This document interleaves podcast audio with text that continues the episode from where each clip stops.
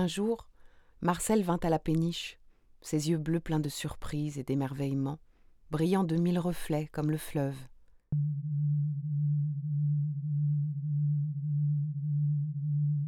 Il était incapable d'embrasser, de désirer, de posséder, de jouir, sans analyser immédiatement son comportement. Il prévoyait ses actions à l'avance, en s'aidant de l'astrologie. Il se rencontrait souvent avec le merveilleux, il avait le don de l'évoquer.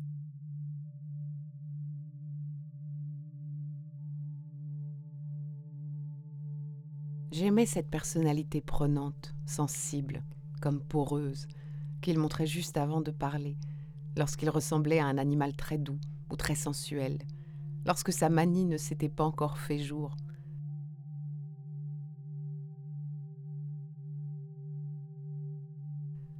Il portait la lavalière des gens de la bohème d'il y a cent ans, une cape d'aventurier et un pantalon rayé de bourgeois français, ou bien il revêtait un grand manteau noir de moine, portait un nœud papillon comme un petit acteur de province ou une écharpe de souteneur enroulée autour de la gorge. Parfois il se laissait pousser la barbe et ressemblait au Christ. D'autres fois il se rasait de près et avait l'air du violoniste tzigane d'un cirque ambulant. Il était maintenant étendu sur le lit, regardant le plafond peint de la péniche. Il palpait le tissu du couvre-lit, il regardait le fleuve par la fenêtre. J'aime venir ici sur la péniche, dit-il. Ça me berce. Le fleuve me fait l'effet d'une drogue. Toutes mes souffrances me semblent irréelles quand je suis ici. La pluie crépitait sur le toit de la péniche. À cinq heures de l'après-midi, l'air de Paris semble imprégné d'érotisme. Est-ce l'heure à laquelle les amants se retrouvent, le 5 à 7 des romans français? Dès que la lumière déclinait, j'avais l'impression que toutes les femmes couraient retrouver leur amant, que tous les hommes couraient vers leur maîtresse. Quand il me quitte, Marcel m'embrasse sur la joue. Sa barbe me frôle comme une caresse. Ce baiser sur la joue, qui veut être celui d'un frère, est chargé d'intensité. Un jour, après avoir dîné avec lui, je proposai d'aller danser. Marcel fut tout de suite paralysé. Il avait peur de danser, il avait peur de me toucher. Je l'attirais sur la piste, il était gauche, il avait peur. Lorsqu'il finit par me prendre dans ses bras, il tremblait, et je me réjouis des ravages que je causais, je me sentais bien tout contre lui, j'aimais la minceur de son corps. Je lui offris une nouvelle fois mes lèvres. Quand viendras-tu me voir? demanda-t-il.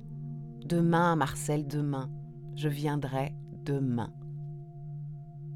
Quand j'arrivais chez lui, je le trouvais habillé en esquimau pour me faire une surprise. Cela ressemblait à un costume russe. Il portait aussi une toque de fourrure et des bottes en feutre très hautes qui montaient presque jusqu'aux hanches.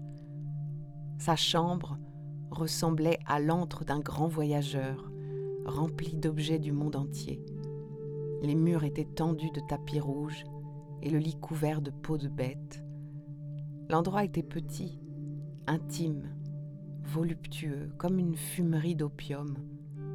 Les fourrures, les murs d'un rouge profond, les objets, comme les fétiches d'un prêtre africain. L'atmosphère était chargée d'érotisme. J'avais envie de m'étendre nue sur la fourrure, d'être prise comme un animal, enivrée par cette odeur de fauve. J'étais debout dans cette chambre rouge, et Marcel me déshabilla. Il mit ses mains autour de ma taille nue, explorant mon corps avec anxiété. Il sentait sous ses doigts la rondeur de mes hanches. Pour la première fois, une vraie femme, dit-il. Tellement de femmes sont venues ici, mais pour la première fois, voici une vraie femme, une femme que je peux adorer. En m'allongeant sur le lit, J'eus l'impression que l'odeur et le contact de la fourrure se mêlaient à la bestialité de Marcel. La jalousie avait vaincu sa timidité. Il ressemblait à un animal, avide de sensations. Il baisa mes lèvres avec fureur, les mordant.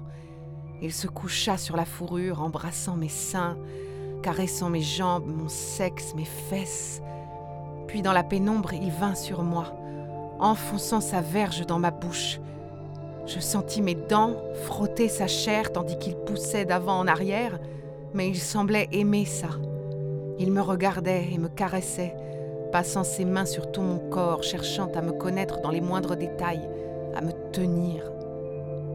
Je jetai mes jambes par-dessus ses épaules, très haut, pour qu'il puisse plonger en moi et me voir en même temps. Il voulait tout voir. Il voulait voir son sexe entrer, puis ressortir, luisant, gros et ferme. Je m'appuyais sur mes poings afin de mieux offrir mon sexe à ses assauts. Puis il me retourna et s'allongea sur moi comme un chien, enfonçant son membre par derrière, les mains sous mes seins, me caressant et poussant en même temps. Il était infatigable, il ne jouissait jamais. J'attendais pour atteindre l'orgasme avec lui, mais il retardait toujours le moment.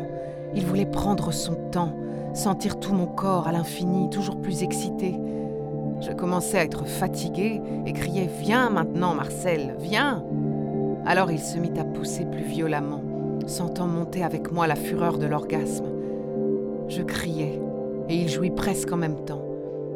Nous nous sommes laissés tomber sur les fourrures, délivrés.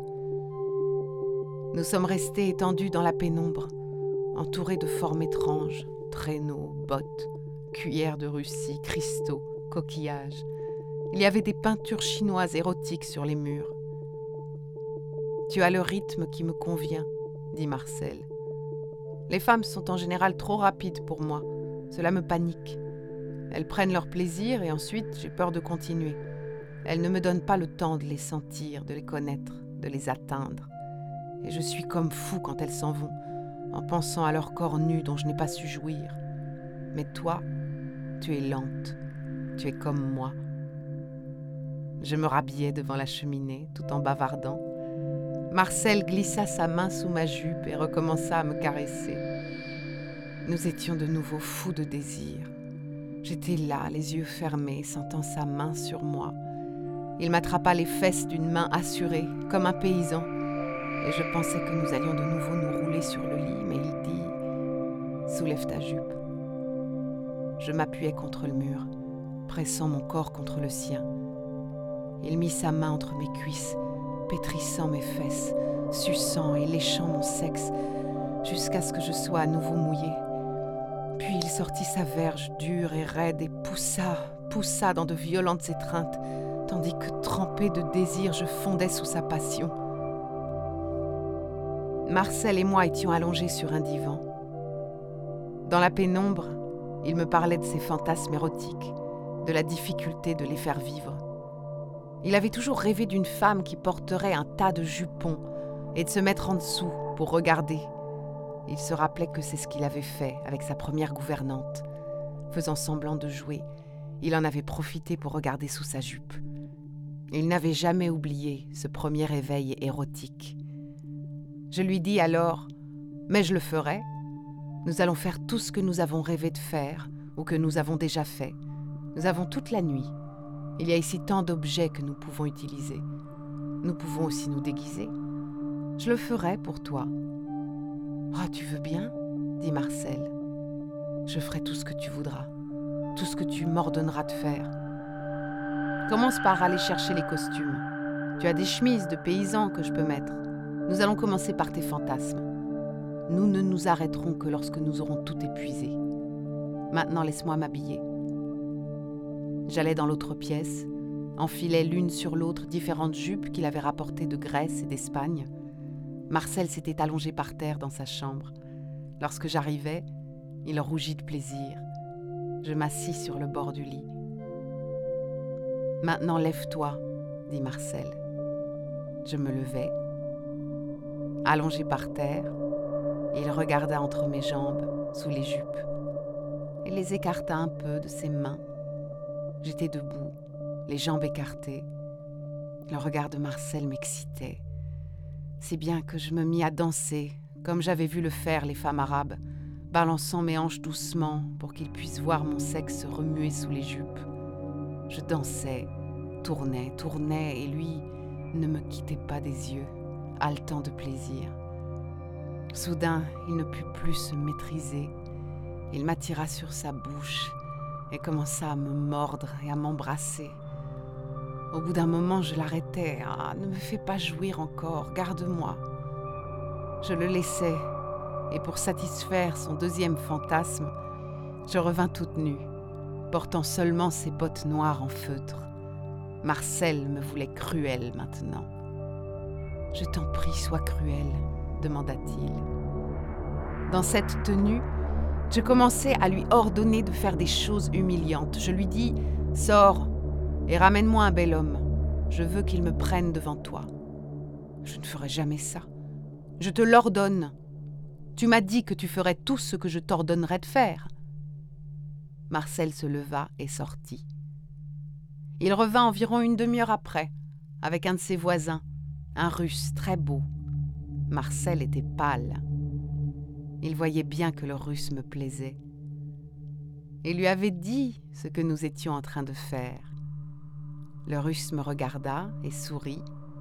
Je n'avais pas besoin de l'exciter. En s'avançant vers moi, il était déjà excité par mes bottes sur ma nudité. Non seulement je m'offris à lui, mais je lui murmurai à l'oreille Fais-le durer, s'il te plaît, fais-le durer longtemps. Marcel souffrait. Je prenais un grand plaisir avec le russe, qui était grand et vigoureux, et pouvait tenir longtemps en moi. Tout en nous regardant, Marcel sortit sa verge, elle était en érection. Lorsque je sentis venir l'orgasme, en même temps que le russe, Marcel voulut mettre son sexe dans ma bouche, mais je ne le laissai pas faire. Je lui dis Garde-toi pour plus tard, j'ai d'autres choses à te demander. Le russe prenait son plaisir. Après l'orgasme, il voulut rester en moi et recommencer, mais je m'écartai.